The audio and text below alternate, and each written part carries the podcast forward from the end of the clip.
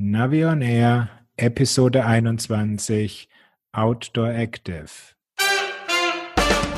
Hier ist eine weitere Ausgabe von Navi on Air, dem Podcast rund um Outdoor-Navigation und smarte Gadgets. Und hier sind eure Moderatoren Thomas Freuzheim von Naviso und der GPS-Radler Matthias Schwind.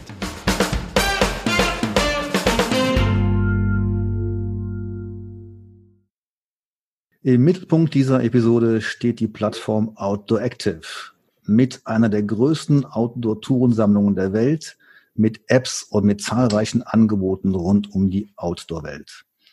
Wir haben dazu den besten Interviewpartner eingeladen, den man sich hierzu vorstellen kann, nämlich Hartmut Wimmer, den Gründer und Geschäftsführer von Outdoor Active. Hallo Hartmut. Hallo zusammen. Ich begrüße natürlich auch meinen Podcast-Kollegen Matthias Schwind. Hallo Matthias. Hallo, grüß euch ihr beiden.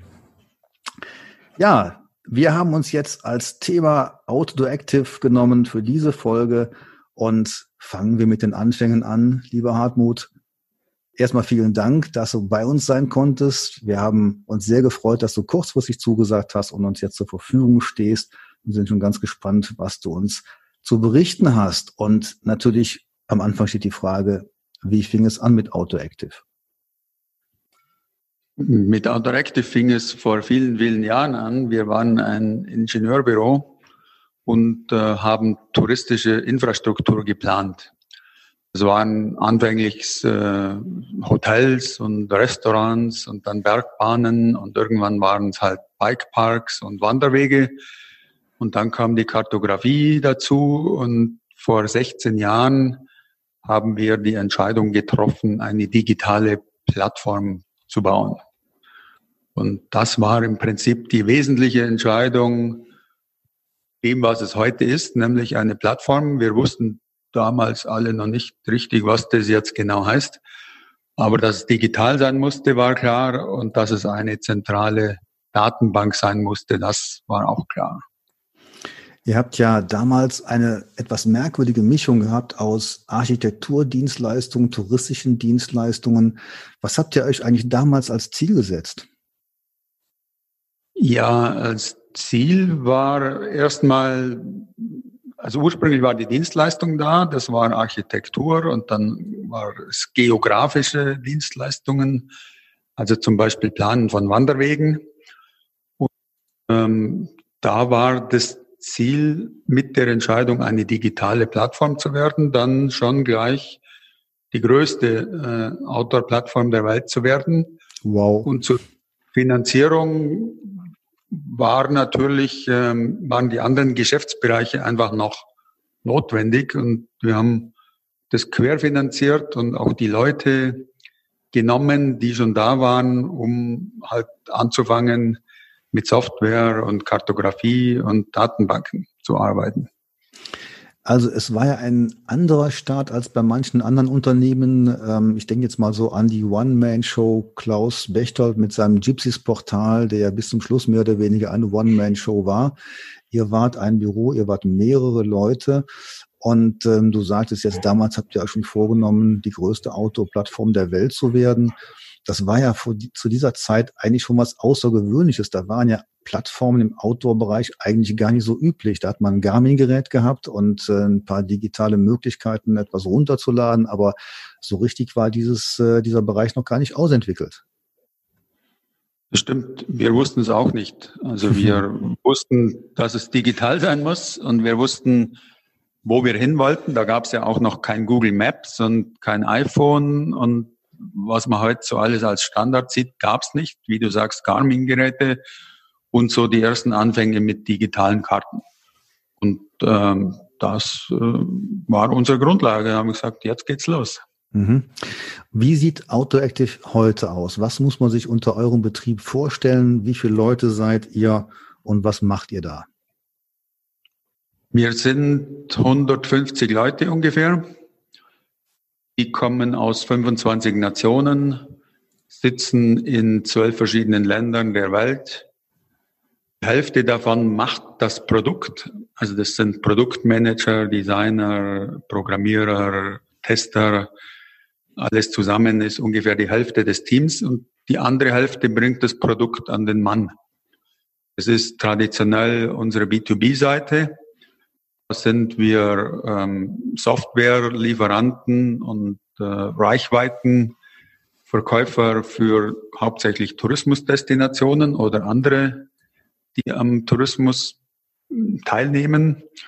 Und es ist natürlich auch die Community, das ist das, was wir als B2C, also als Endkundenseite deklarieren. Da mhm. haben wir auch ein Community-Team und Leute, die sich darum kümmern. Mhm.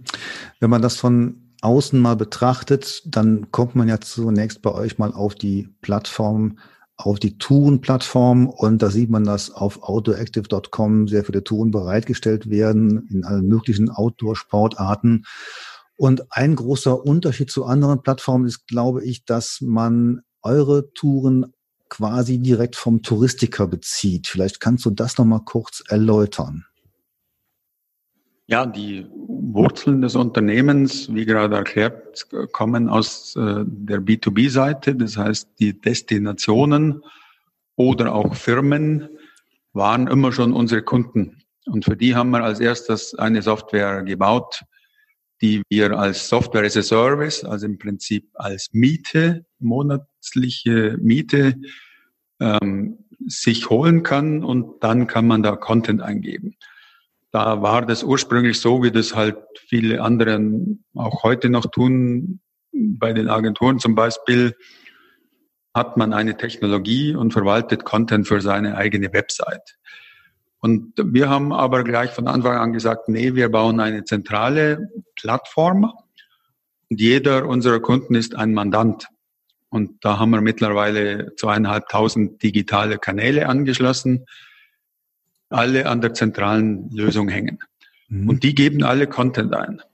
Und früher war das so, die waren bei uns Kunden, weil wir tolle Projekte gemacht haben. Dann waren sie bei uns, äh, weil wir die innovativste Software im Angebot hatten. Und mittlerweile ist der Hauptgrund, weil wir auch noch Reichweite mitbringen über unsere eigene Marke, aber auch ganz viele andere Kanäle, wo Content hindistributiert wird. Und so bringen wir letztlich den Content von dem, der ihn hat, zu dem, der ihn braucht. Und wir versorgen die Community auch mit professionellen Inhalten. Das ist das, was uns da unterscheidet von allen ähm, Communities dieser Welt. Mhm.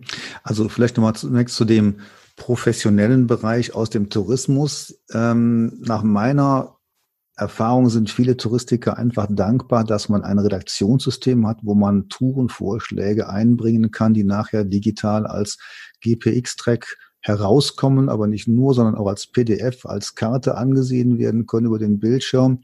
Und das Besondere ist ja, dass die Touristiker dort auf der Software ihre Touren selber nicht nur angelegt haben, sondern auch selber pflegen und dann das Ganze in den großen Bereich kommt, in euer großes Portal.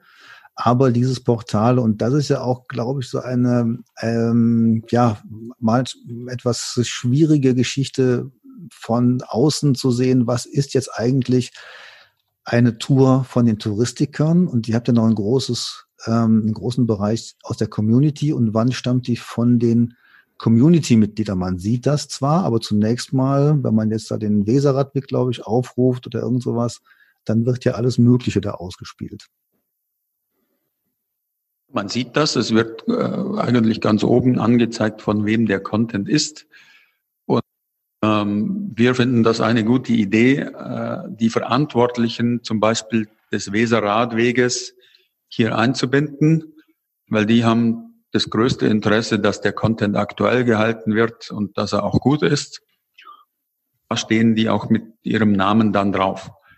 Wir mischen das natürlich mit anderen Quellen und auch mit der Community.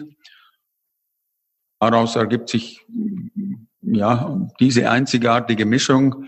Letztlich wird sich der beste Content oder der, der am häufigsten bewertet oder geklickt wurde, und der auch die beste Eingabequalität hat, durchsetzen. Mhm. Könnte man nicht sagen, äh, ihr habt jetzt so viele Touren drin, dass man die ganze Community da rauslässt? Dass man die Community da rauslässt, wie meinst du das? Dass man einfach sagt, wir behalten nur noch Touren aus den touristischen Regionen weil das ist der Qualitätscontent und die Community, die ist einfach sozusagen die Spielwiese gewesen bislang. Aus meiner Sicht habt ihr ja sowieso schon so viele Touren drin, dass man die Community eventuell gar nicht mehr braucht. Das stimmt vielleicht in Deutschland, aber nicht auf der ganzen Welt. Außerdem haben die Leute aus der Community natürlich auch Spaß, guten Content zu produzieren, zum Teil zumindest. Und wenn die das tun, dann warum sollte man nicht den anzeigen? Also wir versuchen dann natürlich über Algorithmen dem Betrachter das Beste zu zeigen am Ende. Mhm. Das ist ja auch immer so mein Aspekt bei meinen GPS-Kursen. Wenn meine Kunden fragen, wo kriege ich denn dies oder jenes her, den Rennsteig oder den Elberadweg oder was auch immer, dann sage ich denen, gib das mal ins Netz ein, mach da GPX hinter, hinter den Namen und dann sehen wir, was kommt. Und dann sind wir gespannt, da kommt noch dann eben ganz oft Outdoor Active. Und dann ist immer die Frage, was kommt aus eurem Portal? Und deswegen war so meine Anregung, vielleicht kann man das demnächst noch besser kennzeichnen, noch besser ranken, dass die Touren, die auch von den Touristikern gepflegt werden, dann ganz oben kommen. Wird da bei euch noch dran geschraubt oder bleibt das erstmal so?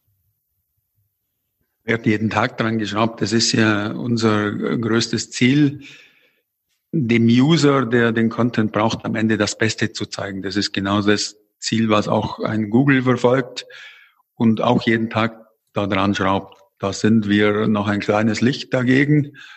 Aber auch das ist am Ende alles äh, Algorithmus getrieben.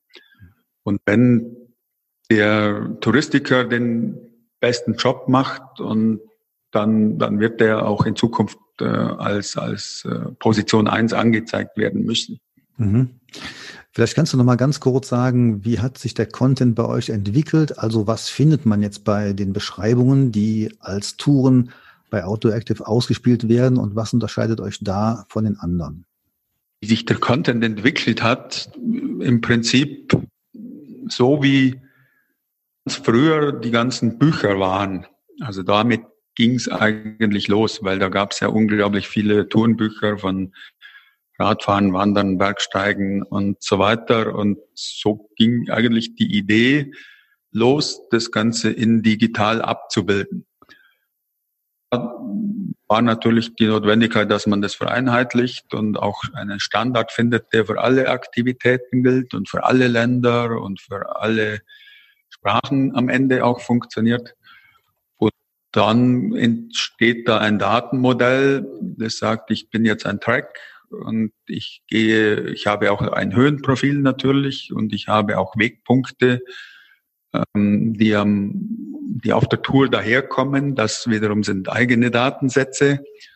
Und äh, das ist vor allem der Content aus den Tourismusbüros, die alle Berghütten und alle Gipfel und alle Wasserfälle und alle Seen da eingeben.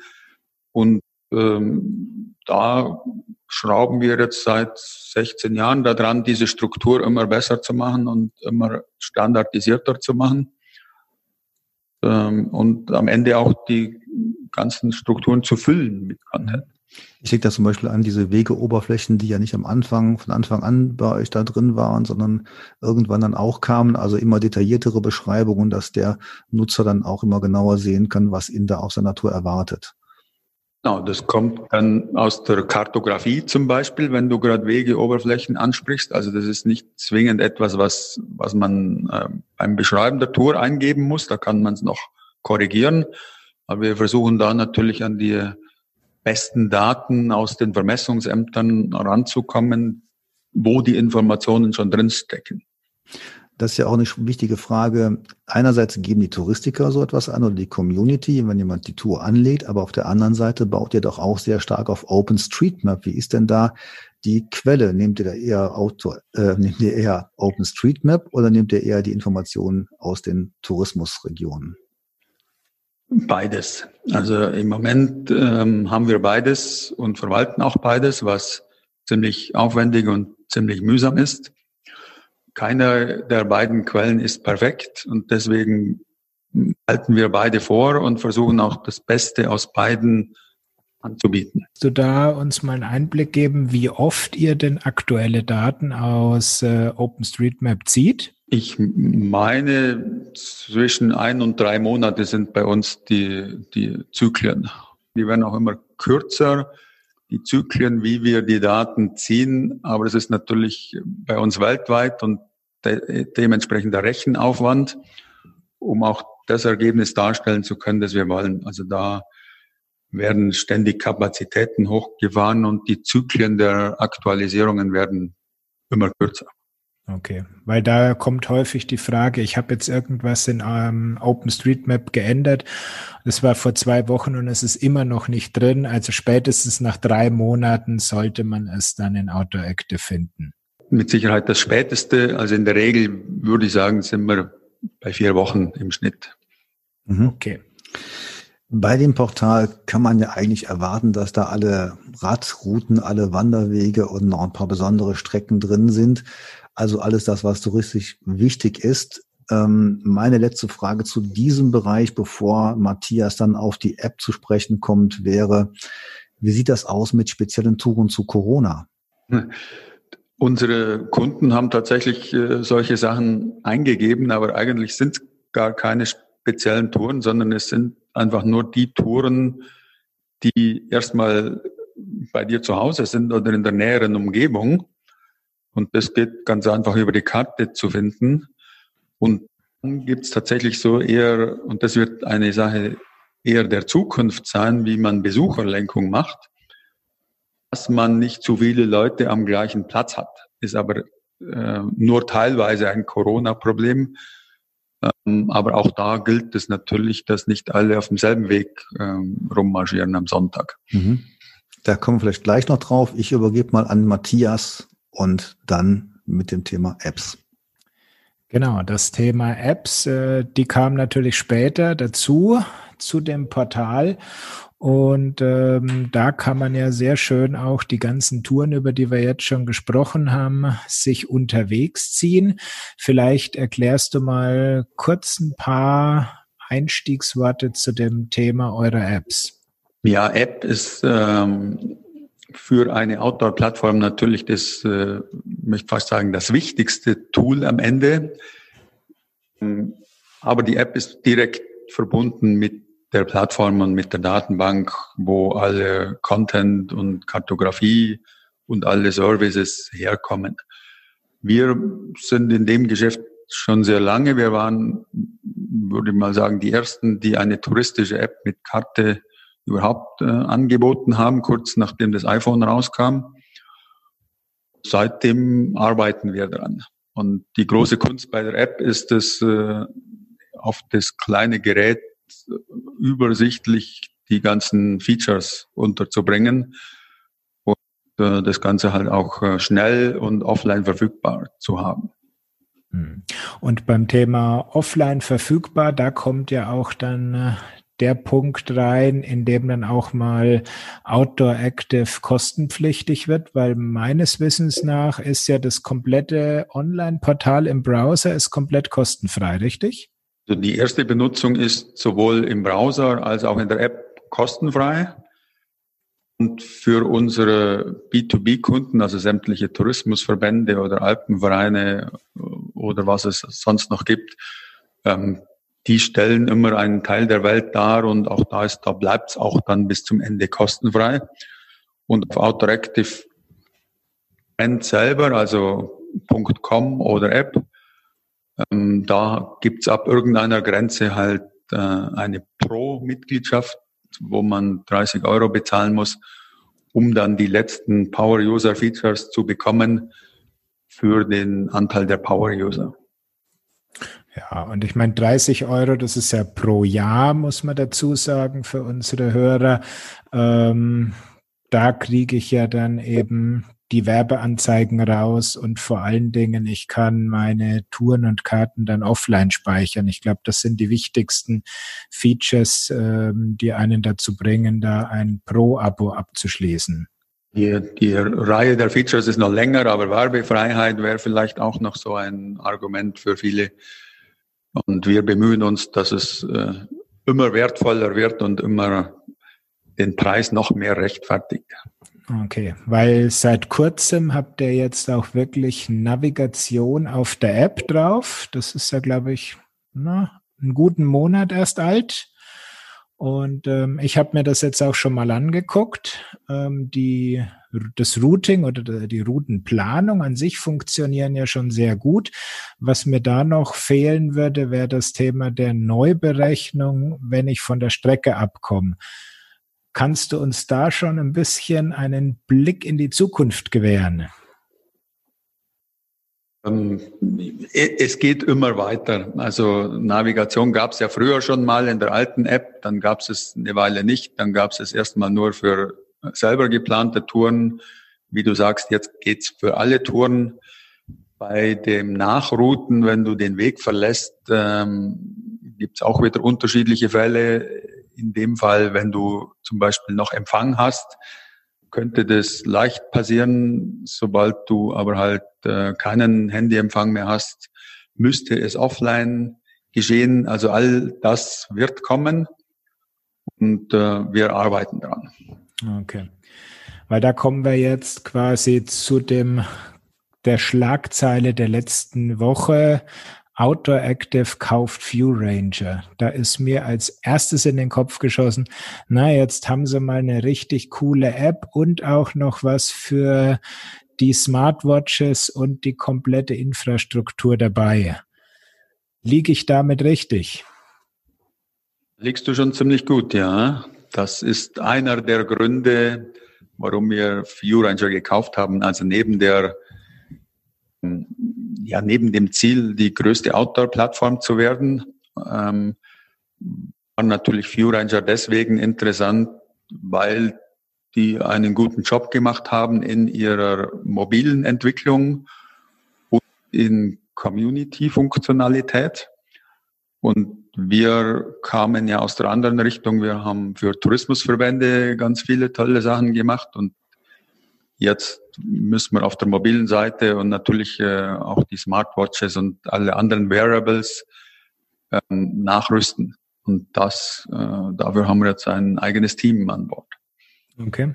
Das heißt, die Entwicklungsabteilungen werden da in Zukunft schon zusammenarbeiten oder wird es noch getrennte Stränge dann überhaupt äh, geben? Einmal die View Ranger, sowohl App als auch Webseite und Outdoor Active oder ist das äh, schon in näherer Zukunft, dass das zusammengelegt wird? Zeiträume kann und mag ich jetzt gerade nicht reden, aber die Leute arbeiten schon zusammen. Es ist natürlich das Ziel, die Teams und die Ressourcen auch zusammenzubringen. Nur dann macht das ja Sinn. Also es wird in Zukunft nur noch eine Technologie geben. Und wie lange die Marke noch äh, existiert, das werden wir sehen. Da würde ich gerne noch mal gerade einhaken. Also ähm, ich beobachte das jetzt auch schon seit einiger Zeit, die Fortschritte und Entwicklungen der Anbieter. Ihr habt ja vor einigen Jahren auch das Portal GPS Tracks aus der Schweiz gekauft, äh, den Christian Steiner, den Betreiber. Es war auch so eine One-Man-Show wie Gypsies, den habe ich auch noch persönlich kennengelernt. Da habt ihr ja dann die Touren übernommen, integriert und nach einer gewissen Zeit äh, ist dann eben GPS Tracks verschwunden und in Auto Active übergegangen. Das kannte man auch nicht in Deutschland, dieses kleine Spezialportal, aber wo wir dich jetzt gerade dran haben, View Ranger ist ja in England, glaube ich, zumindest eine richtig große Geschichte. Hierzulande kennt es keiner. Vielleicht kannst du noch mal ganz kurz sagen, ähm, wie würdest du View Ranger charakterisieren und vielleicht noch mal so ein bisschen Blick hinter den Vorhang. Wie ist denn der Vorgang jetzt so abgelaufen mit der Integration?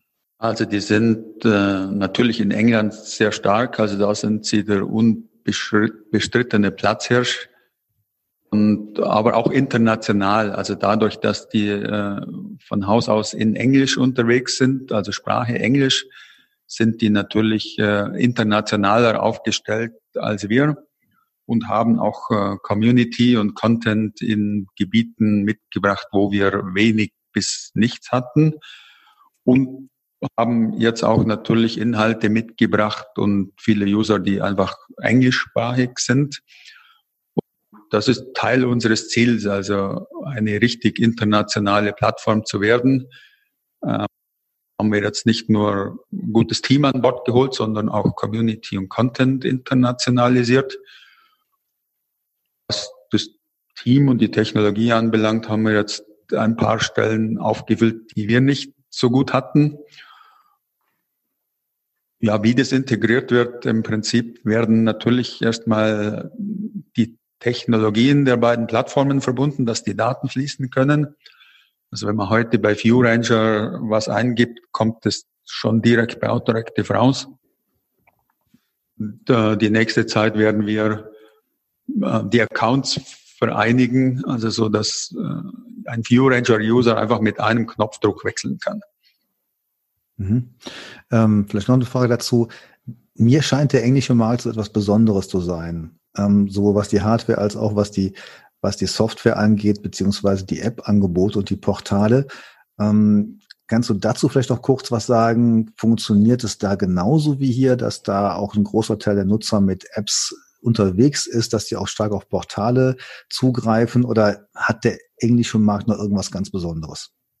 Er ist erstmal englischer, also die, die User sind ein wenig eisenbereifter als wir, würde ich mal sagen.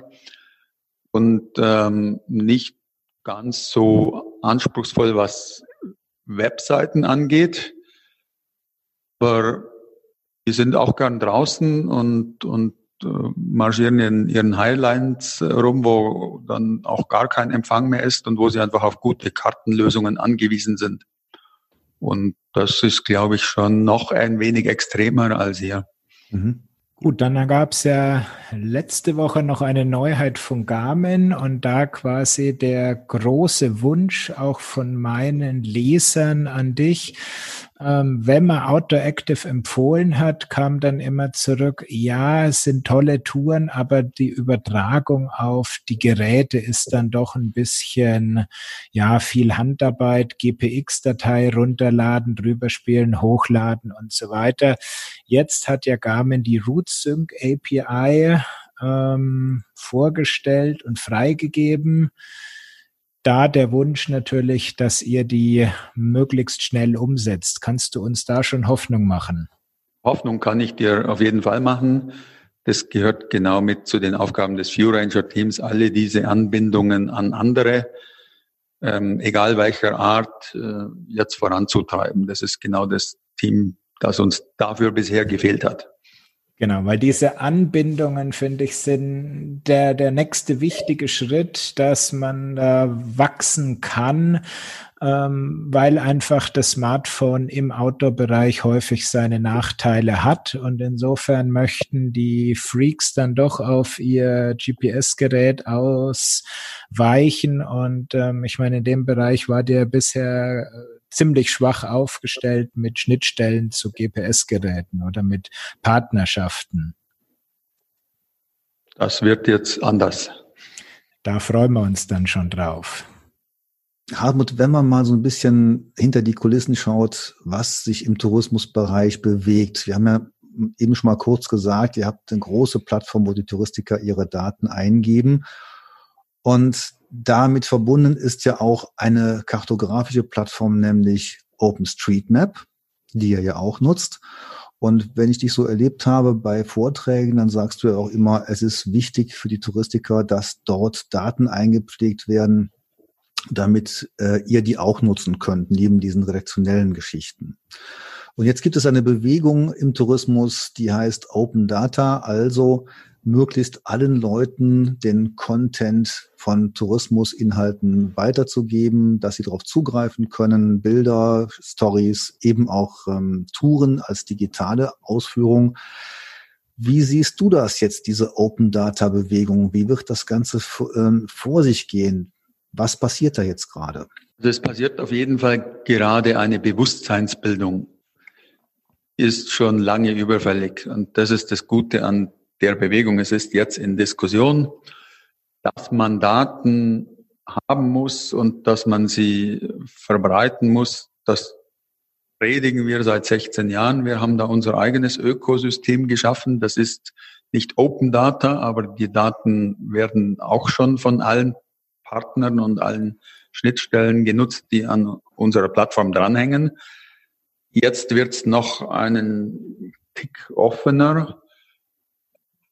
Es wird aber nicht alles lösen. Also es ist gut, wenn jetzt mal der Tourismus äh, da drauf aufspringt und einfach mal Daten ähm, schafft und, und sich auch um die Rechte kümmert, dass nicht immer irgendein Fotograf hinten dranhängt und bremst. Ähm, oder dass der dann noch äh, irgendwelche Rechnungen hinterher schiebt mit äh, Urheberrechtsverstößen und Rechtsanwälten, dass das ganze Thema mal in, in geordnete Bahnen kommt oder überhaupt mal auf das Tapet kommt. Es wird nicht alles open sein, es kann auch nicht alles open sein, aber ich glaube, insgesamt ist das äh, eine gute Bewegung. Mhm. Man könnte doch eigentlich jetzt denken, ihr habt jetzt euch so viel Mühe gegeben, ihr habt eure Plattform geschaffen. Die Plattform muss ja auch bezahlt werden von den Touristikern und die haben dann ihren Content da drin. Man kann den ja auch dann freigeben. Aber eigentlich, ähm, wo ist da jetzt für euch der Vorteil, wenn jetzt auf einmal alles Open Data ist? Ähm, was habt ihr denn eigentlich davon? Besseres äh, Produkt für unsere User. Also je, je besser die Daten sind, also egal ob open oder nicht, ist uns egal. Ähm, aber wenn es sie einfach in besserer Qualität gibt, dann haben wir ein besseres Erlebnis für den User. Und das ist unser oberstes Ziel. Und wenn er dann dafür letztlich äh, bei uns noch eine Mitgliedschaft kauft, weil wir es geschafft haben, aus allen möglichen Daten das beste Produkt oder das beste Erlebnis zu machen, das ist unser Vorteil. Mhm. Ja, und dazu gibt es ja auch noch äh, verschiedene Bewegungen, zum Beispiel die Frage, wo kann ich mich in natursensiblen Gebieten angemessen bewegen? Und dazu wollte ich Matthias noch etwas fragen. Genau, weil der Thomas ist ja gewisserweise vorbelastet. Stichwort Digitize the Planet. Ähm, wenn ich mir das hier auf der Webseite von diesem Verein anschaue, da sehe ich auch den Thomas dabei und dich. Also ihr seid da ja beide äh, mit dabei. Es geht da ja um das Thema natursensible Bereiche zu kartografieren und quasi die Leute davon abzuhalten, da drinnen ja Unsinn zu machen, nenne ich es mal. Habe ich das so richtig kurz umrissen? Mm, fast. Also es geht nicht nur um die natursensiblen Bereiche, also die Schutzgebiete, die es gibt, äh, sind sehr viele und ein großer Flächenanteil. Aber es geht auch überhaupt um die Regeln, was man darf und was man nicht darf. So Stichwort Zwei-Meter-Regelung in einem Bundesland hat jetzt erstmal nicht mit dem natursensiblen Gebiet zu tun, sondern mit einem Gesetz. Äh, all diese Informationen ähm, kennt man erstmal nicht oder sie sind in irgendwelchen Gesetzestexten versteckt, die dann auch äh, wieder unterschiedlich interpretiert werden können und sich überschneiden und widersprechen. Also das ist ein Riesenwirrwarr und den würden wir gerne digitalisieren, damit ähm, die Information dem User in dem Moment zur Verfügung steht, wo er bei der, salopp gesagt, bei seiner Haustüre rausgeht. Als mir der Thomas das das erste Mal erzählt hat, was es da ist, habe ich gesagt, was soll das? Das ist doch Dead on Arrival. Warum brauche ich da noch eine zusätzliche Datenbankverein, der sich darum kümmert? Ähm, solche Informationen gehören einfach in die OSM-Datenbank. Da hat man doch schon was ähm, wo die Daten alle an einem Ort liegen. Ähm, Insofern die Frage, glaubst du wirklich, dass ein Bosch, ein Wahoo, ein Garmin zusätzlich zu den Daten aus OSM noch Daten von dem Verein ziehen, um die dann in ihrem Produkt umzusetzen?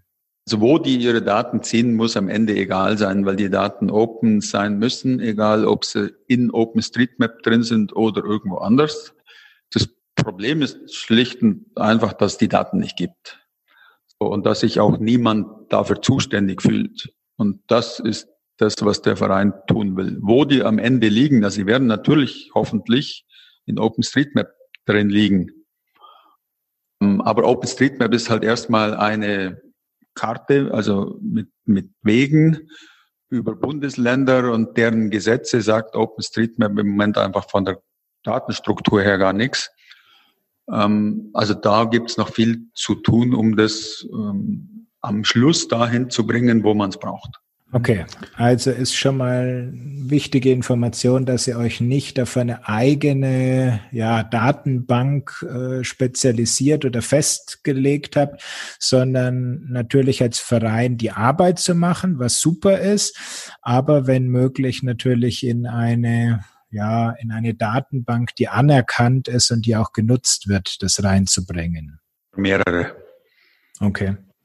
Gut, dann wäre das natürlich eine, eine super Sache, wenn jeder, der seine Daten irgendwo zieht, und die meisten sind es halt aus OpenStreetMap, dass die auch auf die Informationen von dem, von eurem Verein dann eben drauf zugehen können. Da klingt es doch schon deutlich zukunftsfähiger. Das freut mich. Ja, wenn ich jetzt noch ergänzen darf, ich war ja, wie du schon gesagt hast, Matthias, dabei bei der Gründung des Vereins in Berlin zu ITB-Zeit, die gar nicht stattgefunden hat, die Messe, aber eben in vielfachen Events man sich neben der Messe getroffen hat, so auch dort.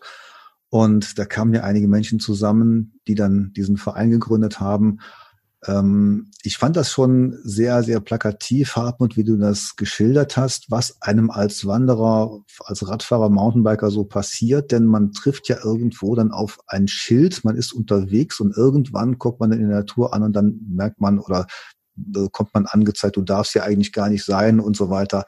Diese Information, wo man sich aufhalten sollte, darf, kann, muss, das ist ja, glaube ich, eine Herausforderung gerade in dieser Corona-Zeit, denn wir haben es ja vielfach damit zu tun, dass Wanderwege gesperrt worden sind, Wanderparkplätze gesperrt worden sind. Ich fände es total toll, wenn es eine Plattform geben würde, wo diese ganzen Einschränkungen dargestellt würden, natürlich auch positiver Art. Jetzt könntest du sagen, okay, Autoactive ist ja genau die Plattform. Wir bieten ja auch Sperrungen an. Ihr, ihr bietet ja euren Touristikern auch an, sowas einzutragen. Aber ähm, wenn natürlich die jeweilige touristische Region nicht bei euch Mitglied ist, dann wird einem sowas auch nicht angezeigt. Meine Frage, siehst du eine Möglichkeit, dass Outdoor Active oder eine andere Plattform mal eine Anzeigeplattform werden kann für solche Sperrungen, Einschränkungen? Also wir bei Outdoor Active haben genau das vor. Also nicht nur für Sperrungen und Einschränkungen, sondern eben halt für alles, was man braucht, wenn man rausgeht. Da gehört eine gute Karte genauso dazu wie Content, wie aktuelle Informationen, wie Schnee und Wetter, aber eben halt auch Sperrungen, weil wenn ich dann am Platz aus meinem Auto steige oder aus, aus dem Bus raus komme und dann stehe ich vor irgendwelchen Sperrschildern, habe ich schon mal einen scheiß Tag. So, wenn ich das vorher weiß und woanders hinfahre, dann haben wir unser Ziel erreicht. Und genau das wollen wir machen und ich glaube daran. Man muss am Ende wahrscheinlich nicht äh, Mitglied von Autoactive sein, aber man muss irgendwo seine Daten haben und pflegen und verwalten und auch jeden Tag dahinter sein, dass halt alle Sperrungen in, in einem offenen Format verfügbar sind. Und dann werden nicht nur wir bei Autoactive das anzeigen, sondern halt alle anderen auch. Mhm. Und da wären wir wieder bei OpenStreetMap, wo ich der große Fan davon bin. Das ist die zentrale, frei verfügbare Geodatenbank. Mhm. Jetzt würden dir einige Kollegen aus dem Mountainbike-Bereich noch sagen, es gibt einige Inhalte, die man nicht in OpenStreetMap abbilden kann, auch so temporäre Geschichten und sowas. Aber das wäre ein Spezialthema. Ähm, aber nochmal an Hartmut die Frage, wenn man sich vorstellt, dass die Kommunen ihre Sperrungen etc. Ähm, melden müssten, gäbe es dann so eine Art Möglichkeit, dass sich AutoActive für so etwas bereit erklärt und dass so eine Meldepflicht auch funktioniert, also quasi eine offizielle Berichtspflicht der Kommunen an irgendeine Plattform? Ist sowas denkbar? Natürlich. Also ob man die Plattform vorschreiben kann, weiß ich nicht, aber man und das vorschreiben, dass man das tut. Ähm, kann ich, kann ich mir schon vorstellen. Ich glaube, dass besser ist, wenn sie es freiwillig machen, aber ich denke, sie sollten es machen in, in ihrem eigenen Interesse. Und genauso ging die Diskussion über digitalen Content halt vor 15 Jahren auch los, wie sie jetzt über Sperrungen und offene Daten weitergeht. Mhm. Jetzt haben wir viel über Sperrungen etc. gesprochen. Gehen wir doch mal in die Angebote. Gibt es denn noch etwas, wo du uns den Mund wässrig machen kannst, dass wir demnächst bei Autoactive finden werden, so als Content, den es jetzt vielleicht noch nicht gibt? Ja, ja, bei den, bei den Features könnte man sich mal vorstellen, man schaut mal, was es bei ViewRanger gibt und bei Autoactive nicht. Es ist dann sehr wahrscheinlich, dass es das demnächst geben wird. Im Content, ähm, denke ich, geht's immer weiter und wir sind ja schon in vielen Ländern unterwegs, sowohl vertrieblich als auch mit der Community. Also das kann man recht einfach nachgucken, am besten jeden Tag bei Autoactive. Mhm. Gut. Ähm, ich habe noch eine Frage an den Outdoor-begeisterten Hartmut Wimmer. Als ich mal vor ein paar Jahren bei euch war, ein Interview geführt habe, da hast du mir mal gesagt, ja, also ich nutze für meine Transalp-Tour ein iPhone und das reicht mir doch aus. Ist das immer noch so? Ich äh, nutze für meine komplette Urlaubsplanung nichts anderes als Autoactive und mein iPhone. Very good. Matthias. Ich habe soweit nichts mehr an Fragen und ich freue mich dann schon auf die neuen Features in Verbindung mit dem Content von Outdoor Active. Und ich sage an der Stelle schon mal herzlichen Dank, Hartmut. Ja, von meiner Seite auch herzlichen Dank, Hartmut, dass du uns so lange zur Verfügung gestanden hast. Ich denke mal, du hast genug zu tun mit der weiteren Integration von ViewRanger, was ja nur ein Thema ist, aber da stehen noch eine ganze Menge andere Themen mit Sicherheit auf eurer Liste. Wir werden einige Informationen in den Show Notes veröffentlichen, dass man das alles nochmal nachvollziehen kann. Und ich sage auch mal ganz herzlichen Dank und man sieht sich sicherlich demnächst auf irgendwelchen Veranstaltungen wieder, hoffentlich dann mal wieder ein bisschen näher und äh, persönlicher als jetzt über den digitalen Draht nach Immenstadt. Danke dir, Hartmut. Danke euch, es war mir eine Freude. Bis ein andermal. Sie haben Ihr Ziel erreicht.